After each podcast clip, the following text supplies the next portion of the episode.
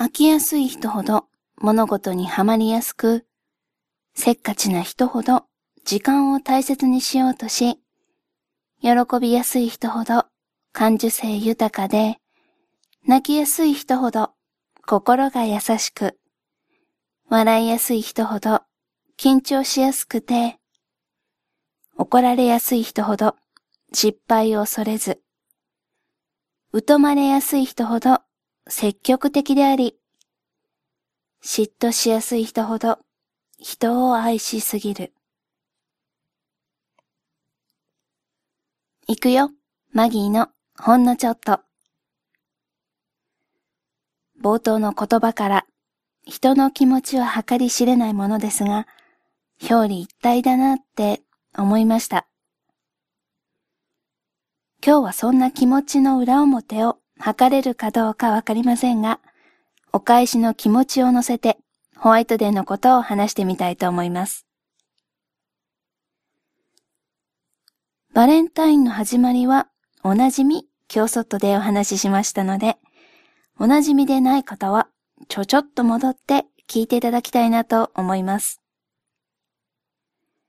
ホワイトデーの発祥の地というか、店というか、ご存知でしょうか？今日の話、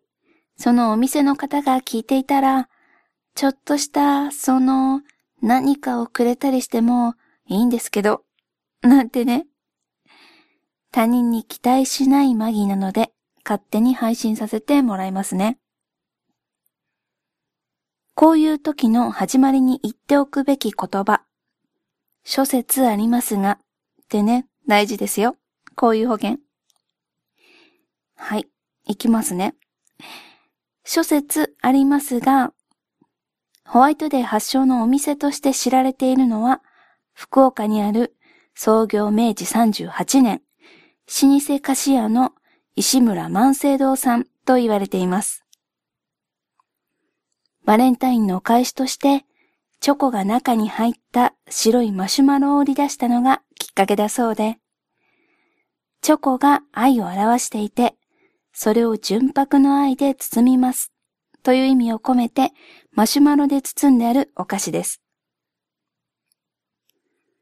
1977年から発売したこのマシュマロの白さからホワイトデーと名付けられ、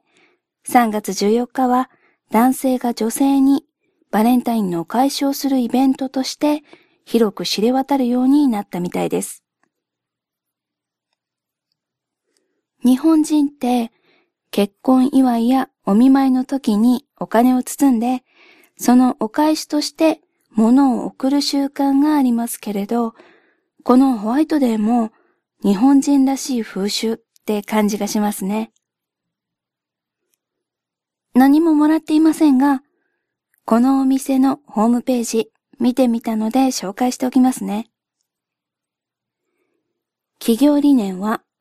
伝統の良さを活かしながら常に革新を続けること。そして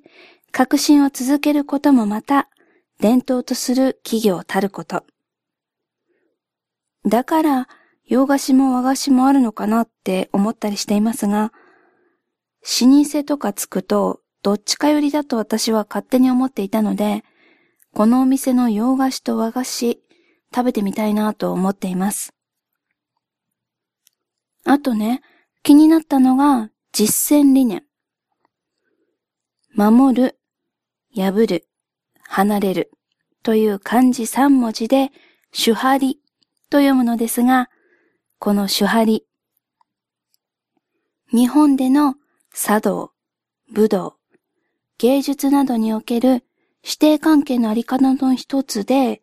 師匠に言われたこと、型を守ることから修行が始まり、その型を破りつつ、自分の新たな型を見つけ、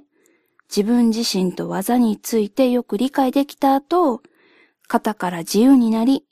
型から離れて自在になることができるという意味なんですが、私もポッドキャストにおいてこうでありたいなと思いました。尊敬する師匠の型を真似しつつ、自分の型を確立できたらいいなって感じですかね。あれ？あんまりお店の宣伝になっていませんでしたかね？